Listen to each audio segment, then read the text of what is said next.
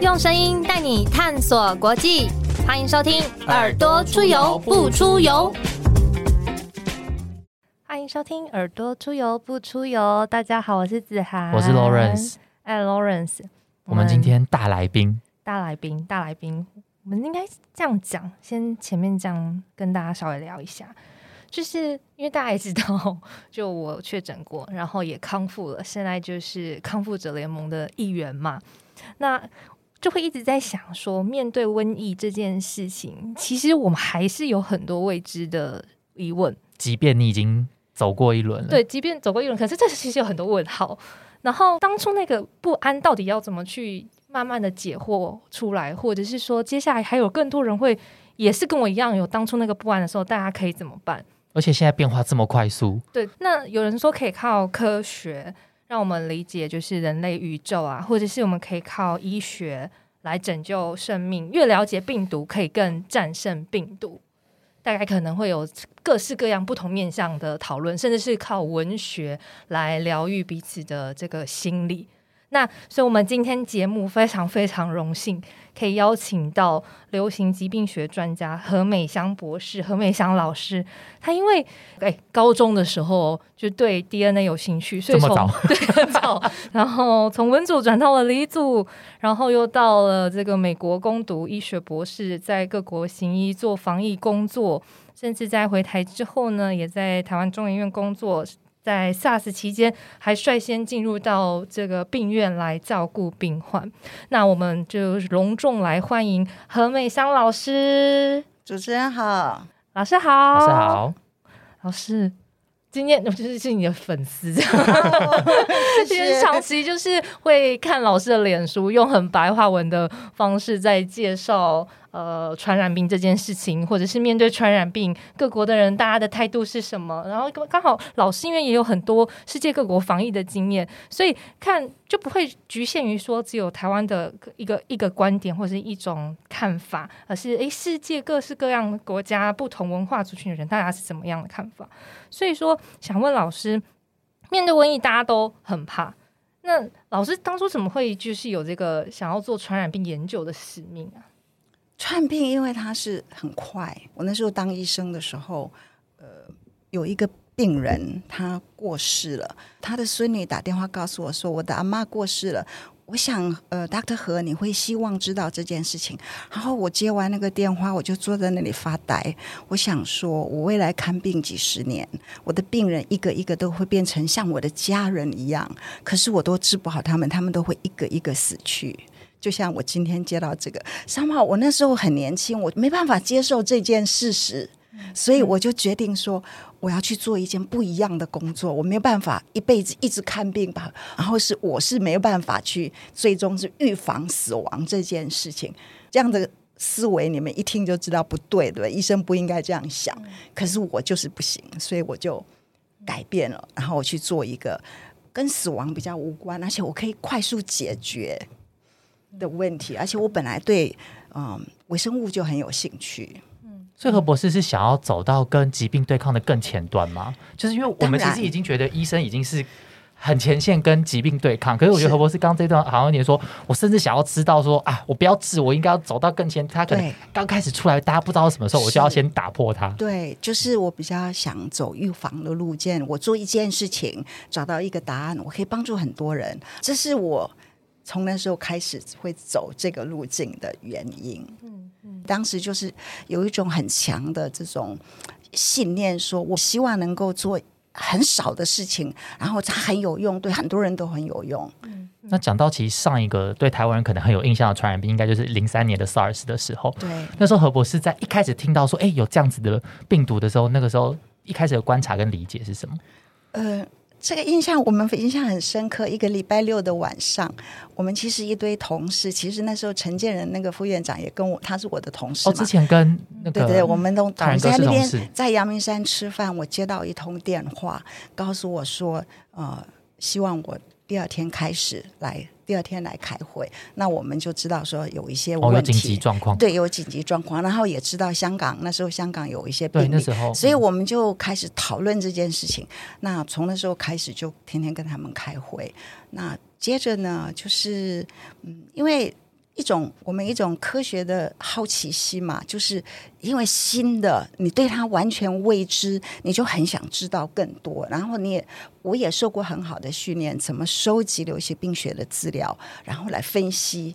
就是，即便你不知道病原体是什么，你仍然可以透过流行病学的我们叫 characteristics，就是它的特征，流行病学的特征来知道说，我要怎么把它归在我们。原有字典的属性，好，它是会属于哪个疾病？那那个疾病本身就有已经有知道如何预防或者治疗或者怎么样？治疗当然是药物了，但是就是预防，所以我们就知道如何收集资料，然后来归类，就是这是很基本的一个科学的方法啦。那你当然病原体可以慢慢找，所以你最后你就可以归出说它是不是空气感染，是接触感染，是怎么样？然后什一个人感染的时候。呃，它是什么时候开始可以具传播性？这些都是很基本的的一些原理。那你就会去收集这样资料。即便我们没有第一手知道这件，第一手有这样子的资料，我们也可以从媒体啊，从什么？因为报道有时候都蛮详细的，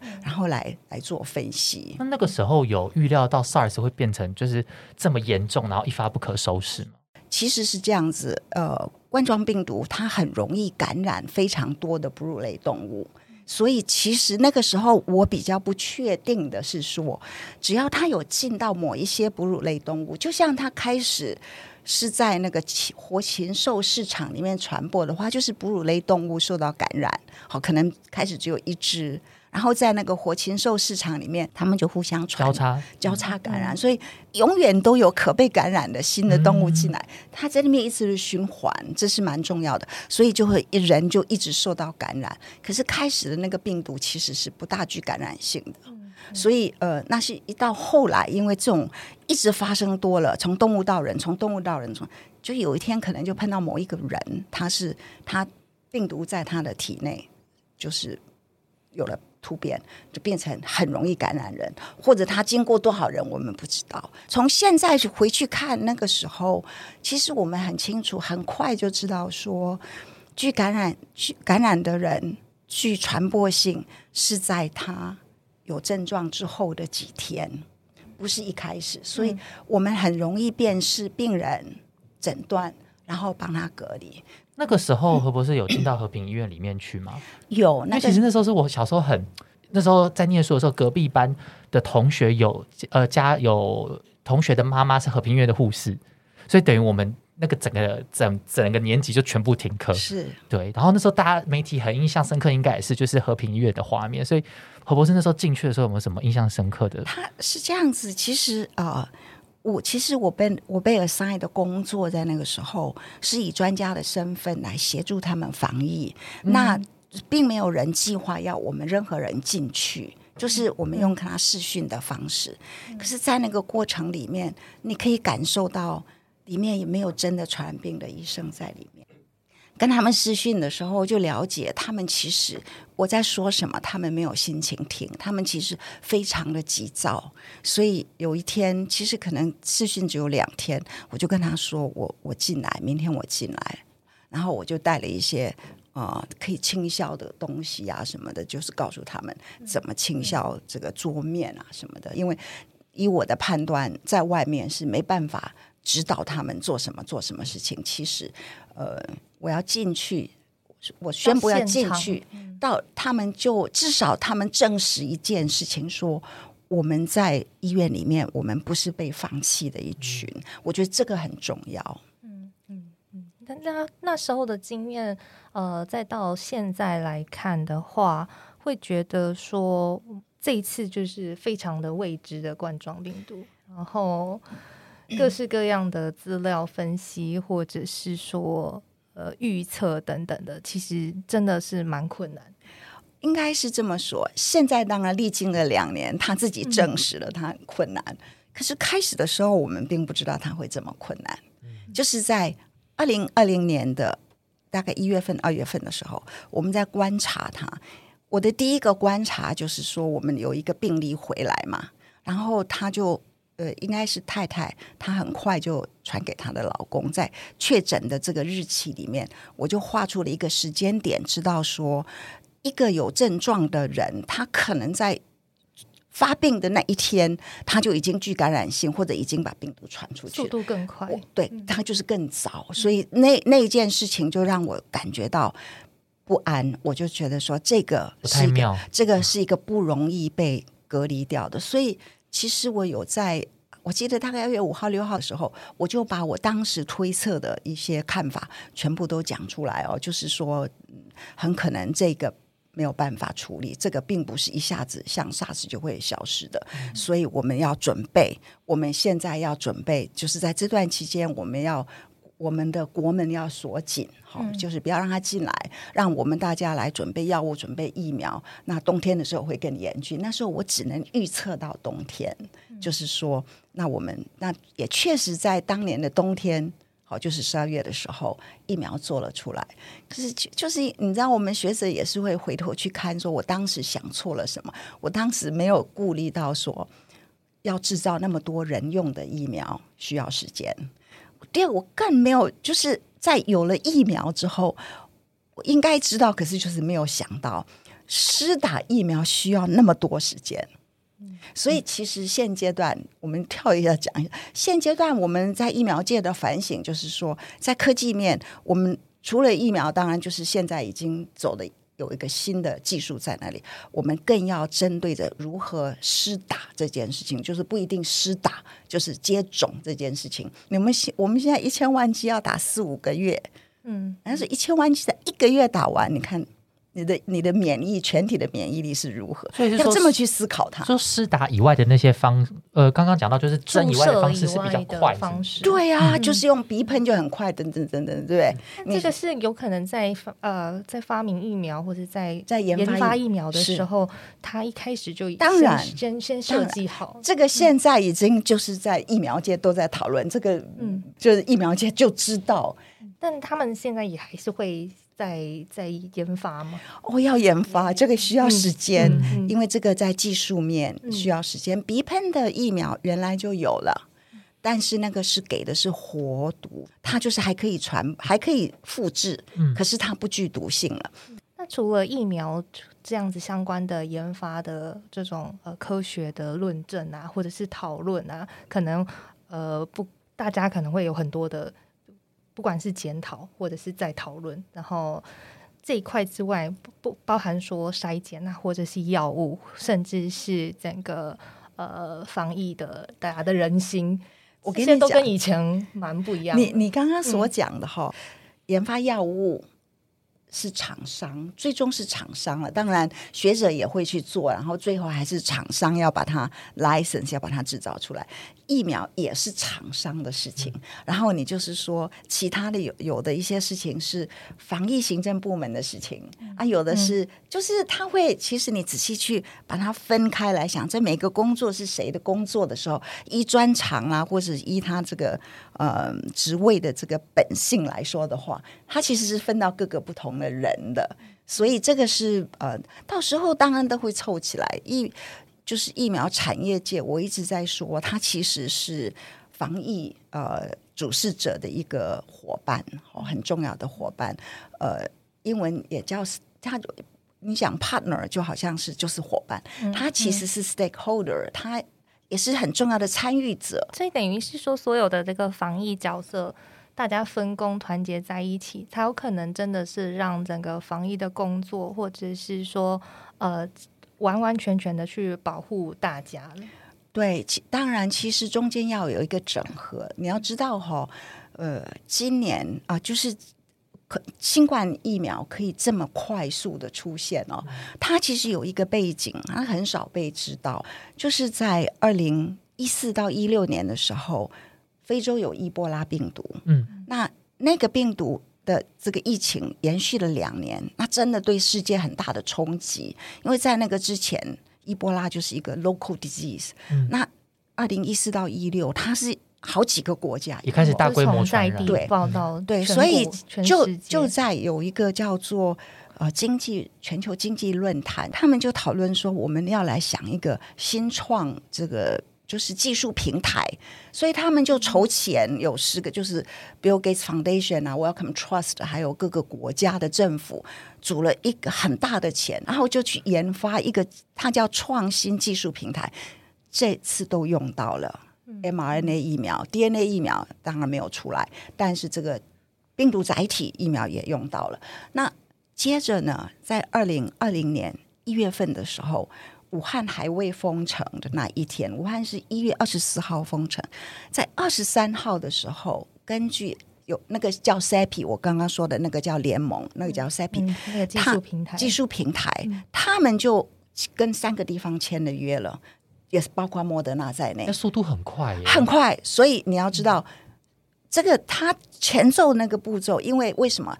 这些国家，它这些厂商或者是研究单位，它研发这些疫苗，都很多这个技术都用在以另外一个疾病为目标的的话，已经有进入人体实验。所以意思是说，我这样子的技术平台，我这些呃这些疫苗里面的成分，除了抗原以外，就是主要的抗原体以外，我其他我都测试过了，才可以这么快的。所以它等于就是一个综合很多。不同国家的资源，然后加速开发进程的一个平台。不同国家、不同技术、不同对，所以世界也在团结，对，世界非常的团结。对，那其实我们有看到，因为疫苗这件事情，其实一直以来讨论也很多，尤其是像我有知道国外的朋友是他们在施打的时候，他们不知道他们打什么牌子。他们是到了现场接种站，你排到你前面，他就告诉说：“哎，今天打什么？”然后他们的做法是：你如果 OK，你就打；你不要，你就回家等下一批。那台湾其实那时候很多，到现在其实还是会有，例如说说什么啊，挑什么疫苗这件事情，台湾都预先告知你啊。但是大家好像对于疫苗还是有一些品牌或厂牌挑选的迷失，但是在在。专业的流行病学的角度怎么来看？因为是新的疫苗嘛，所以施打之后赶快要大家努力的收集资料，然后就分析资料，所以慢慢就有资料。但是因为大家有一个信念，就是说，只要是法规单位哈，没有一个国家的法规单位是会害他的人民嘛，他一定是根据利弊哈来说，这个可以打或不能，这不安全就不给过嘛。所以在这样子的状况之下，其实有什么疫苗就打什么疫苗，还是蛮重要的。就我觉得另外一个是不是这可我想问一下何博士的看法，就是或者是还是我们判断依据应该是说，例如说有些人可能本身可能会有慢性疾病，那我们判断判断说，例如说哪种疫苗对我自己。判断可能对我的副作用影响比较小，会担心副作用。那个可以，那个可以，那个可以，他跟他的医生可以去商量。嗯，我觉得这个是可以考虑的，但是我们就不应该去说哪个疫苗好，哪个疫苗不好。重要的也是要跟自己的医生加医来做讨论，来去判断，看看说大家自己的身体状况是怎么样。对，我觉得子涵说这很重要，诶，就是其实还是要有专业判断，有医生。对对，如果你真的自己有疑虑，不是说什么啊，我非什么不打，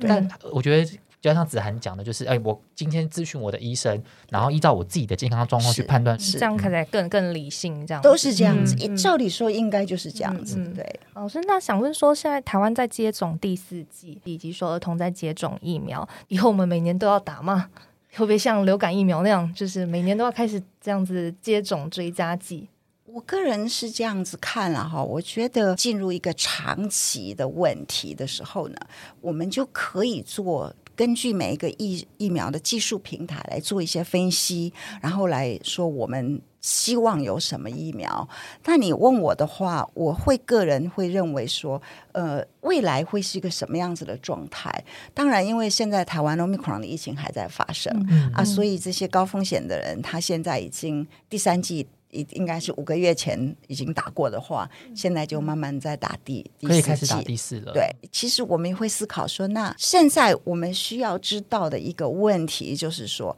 全民的感染率是多少？那等到把这个疫情就是它慢慢走完的时候，因为下下照理说它是上去下来是一个坡度，就是差不多一半嘛。嗯。可是我们下来会比较缓，所以会一半以上，所以可能会。十二十帕到二十五帕之间的人感染，我们才会降到一定的程度。假如很多人都感染过的话，那可能就像我们像你们这样子的年轻人就不需要再打一剂了。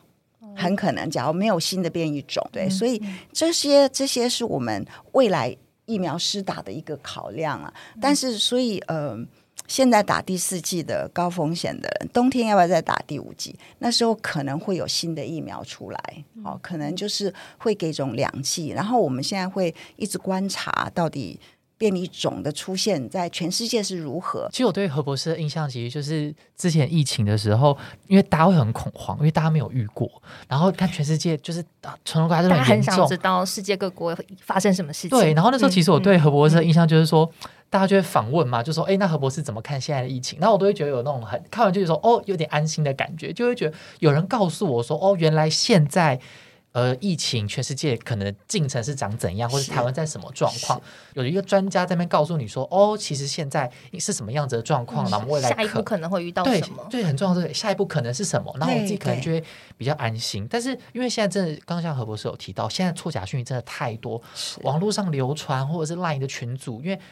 因为就像就是它一直在变化，所以很多很多讯息。那医界、学界或者是各国政府政策，一定都有一些呃意见不太一样的地方。所以我想关注就是何博士怎么看待就是假讯息，或者是说、啊还没有被证实的东西，这到底而且何老嗯师也是之前在美国的 CDC 算是工作过，然后也受过相关的训练。嗯我们就很想知道，诶，这国外也是一样吗？会不会真的第一时间看到这种呃瘟疫、传染病的讯息的时候，其实大家真的都是招架不住恐慌？那我们如何去呃疏解大家这样子的慌乱？我想，呃，怎么说嘞？我们我也不知道我说的话是不是可以疏解慌乱。我觉得我们的责任呢，就是把，因为新型感染症，它真的需要很多新的资讯，而且是很多新的资讯是被收集的，因为。书本上没有，你一定要根据现在疫情的发生、病毒的发生，把它收集来了，然后我们做分析。所以这些资讯都是新的，一定要有人去搜寻、去读、去了解，然后把它转译成大家听得懂的，不管是给政府的这种呃决策者，或是给人民或者什么，我拿出来的资讯都是觉得说这个可能有帮助，我都是想过这个可能有帮助，我才会把它放上去。但是我自己有一个原则，我不会，我不会给我自己的意见，我都不会，我就是把资料收集出来放进去，然后我会说我是这样子的解读，好，我是根据这些资料这样子的解读，我觉得这个蛮重要的。嗯，那老师那时候在美国做相关的训练的时候，是不是也有说，哎，如何跟民众沟通啊，或者是说跟媒体互动啊？呃，在美国是有 CDC 是这样子，我们呃，其实第一个月就就有很多的课程，其中我觉得印象最深刻的就是他请媒体来、来教我们怎么被访问。好，就是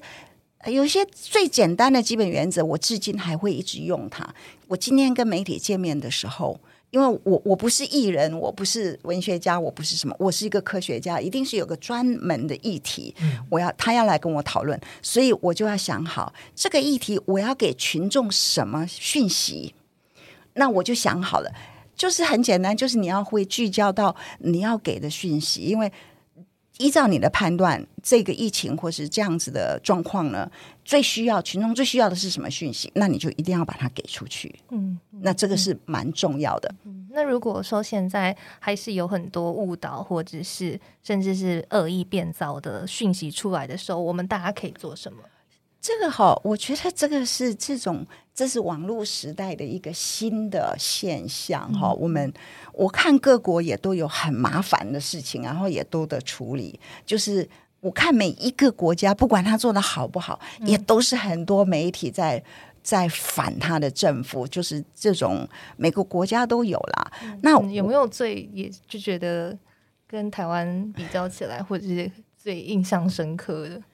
呃，印象比较深刻的就是那个瑞典的那个那个流行病学家，他叫首席流行病学家。他们在二零二零年开始的时候，就全部的责任都交给他，嗯就是要听你的。他们的国家的法令就是说，我的行政人员就是完全按照科学他来提意见，啊但也是被骂的不得了啊。那他就是很坚持，他就是这样子把它做完了。嗯，那他们就资料一直放出来，最后他放出来的资讯说，他有承认他的政策哈是行得通的，对瑞典人。就是原来的瑞 native 瑞典人，但是他就是他也承认说，他没有考虑到有一群 migrate，就是啊、新新的移民哈，他们那种生活模式不大一样，家庭不同成员比较多，所以对对对对对，那那些就对他们的长辈是很大的冲击，就是在第一波的时候。但是后来他就继续把它走完，他也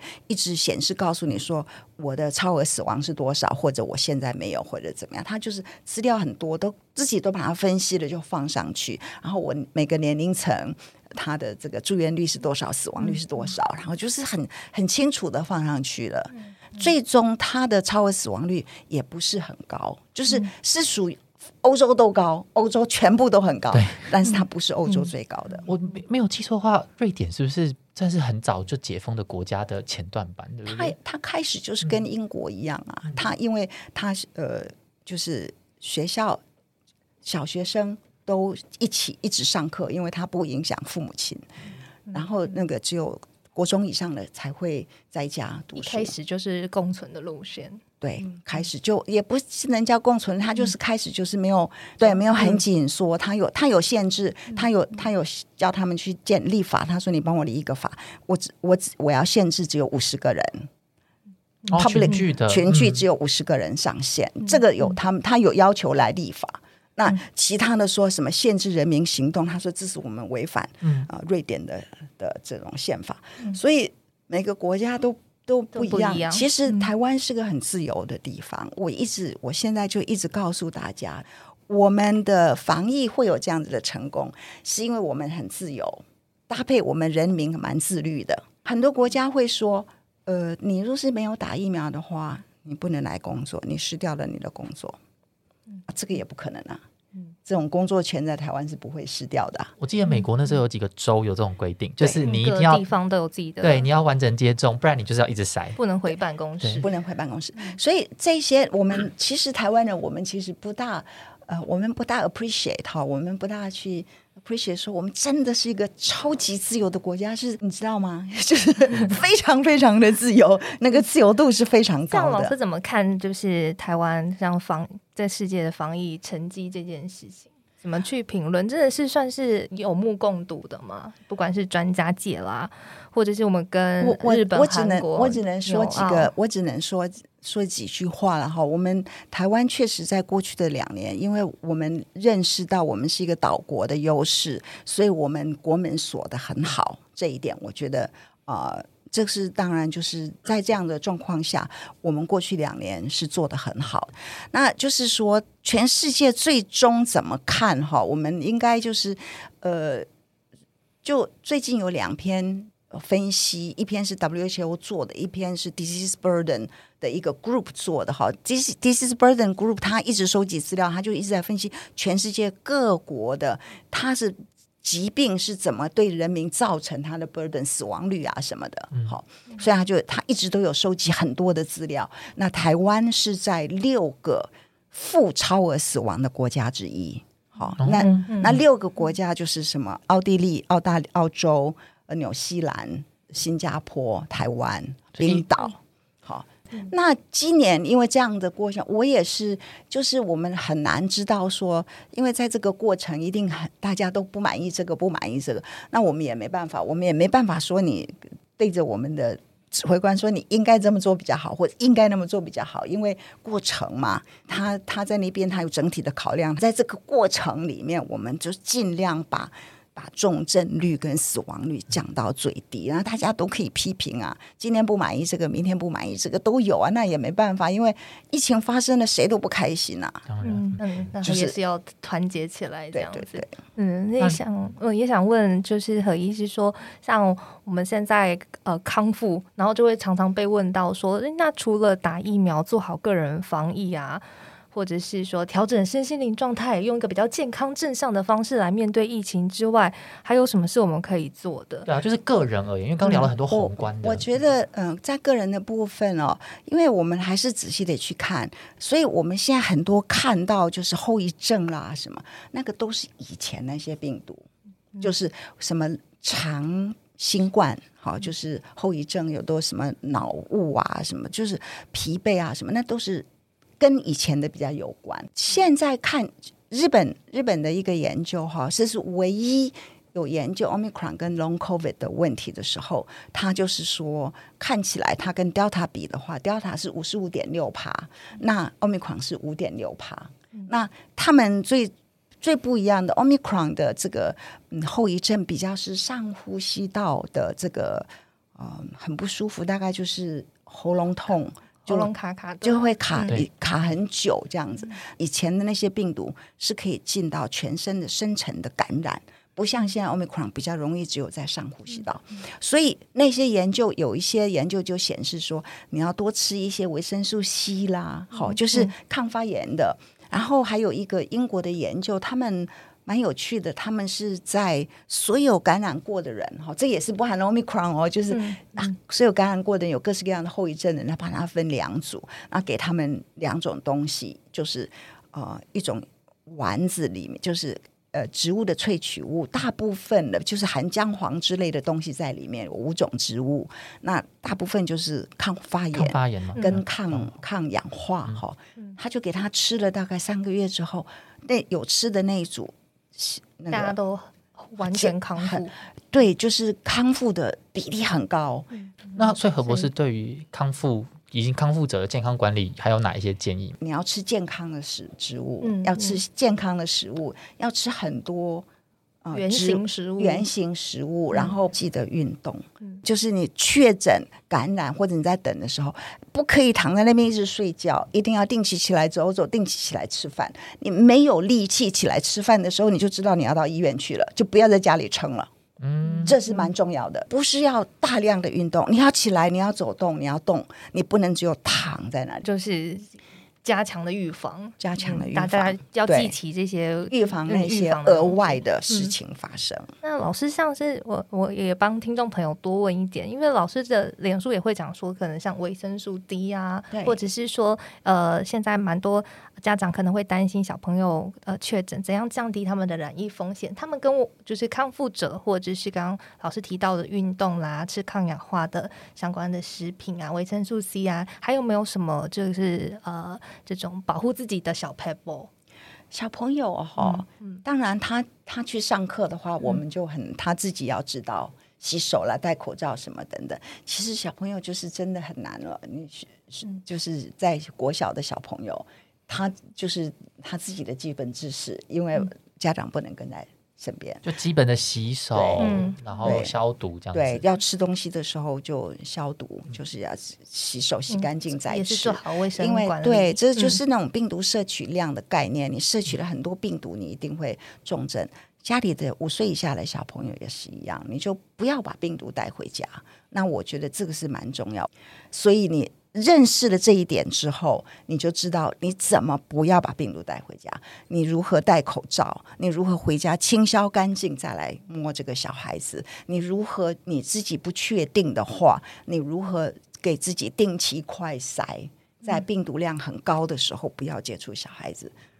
这些都是很基本的。嗯嗯嗯，科学再怎么进步，你还是回归到最原始的，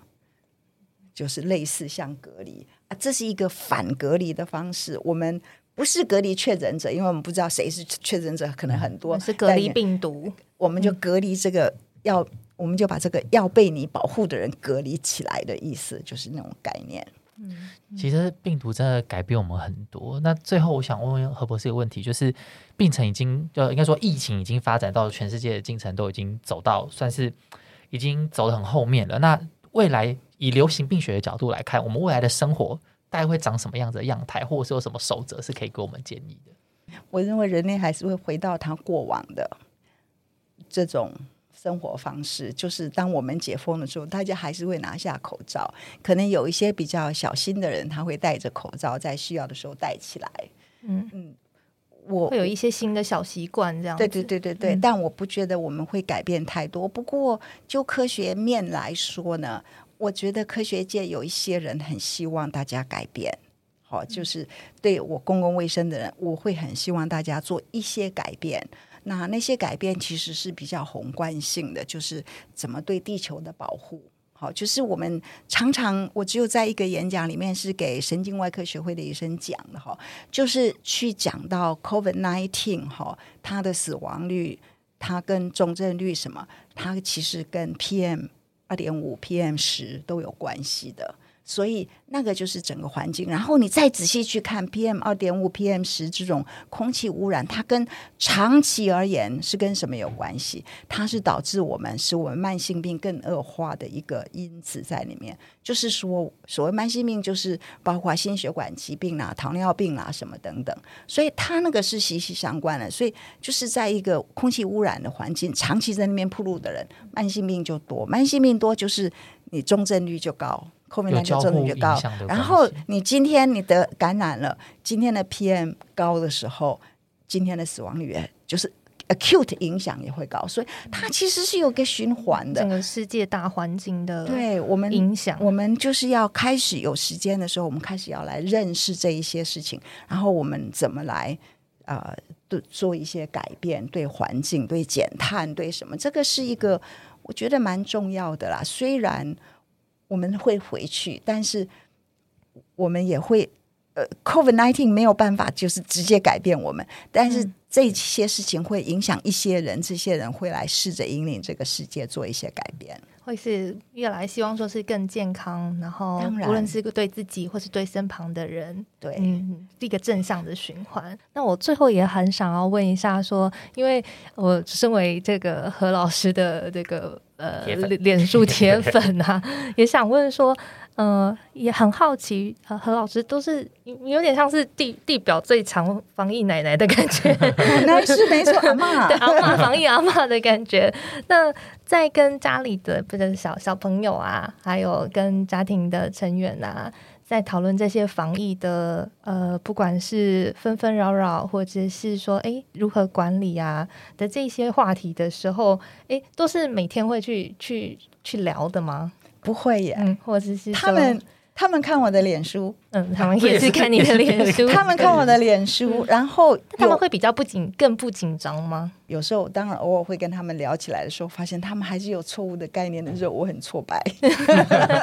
所以也是还是会多沟通、多聊天。对对对，所以我们当然就是，但是他们基本上是很信任我的啦。嗯，就是，但是因为有时候那个传统的力量是很厉害的。知道吗？什么什么人告诉他这个很好用，这样子的东西，口碑系那个是很厉害的。就是那是因为我们祖传秘方的概念，所以那种有人嘴巴告诉他很好用的这个东西，就有点那祖传秘方的那个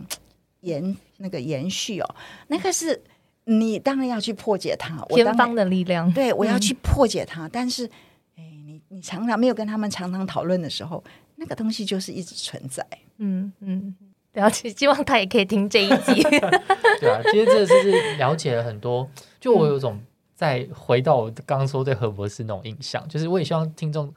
我们也希望听众可以得到，就是今天真的聊了很多疫情相关的东西。其实真的就是我们理解的越多，我们的恐惧也就会越少。因为就是科学，就是我们就是毕竟是一场长期的抗战，那其实科学就是可以带给我们力量。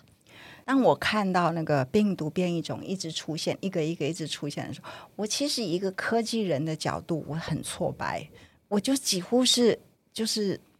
就知道说，原来我们设计的好好的疫苗，我给你一个九十五趴的嗯的效果，然后我们很快就也是要，我们就把它解决掉。结果它是一直一再一再一再，这个就有点像现在我告诉大家说，我们好像没有办法，我们只能用综合免疫来处理的时候，大家一直骂我，可是他们没有办法了解，现在就只能给了你疫苗之后，靠你自己。嗯，这个是一个。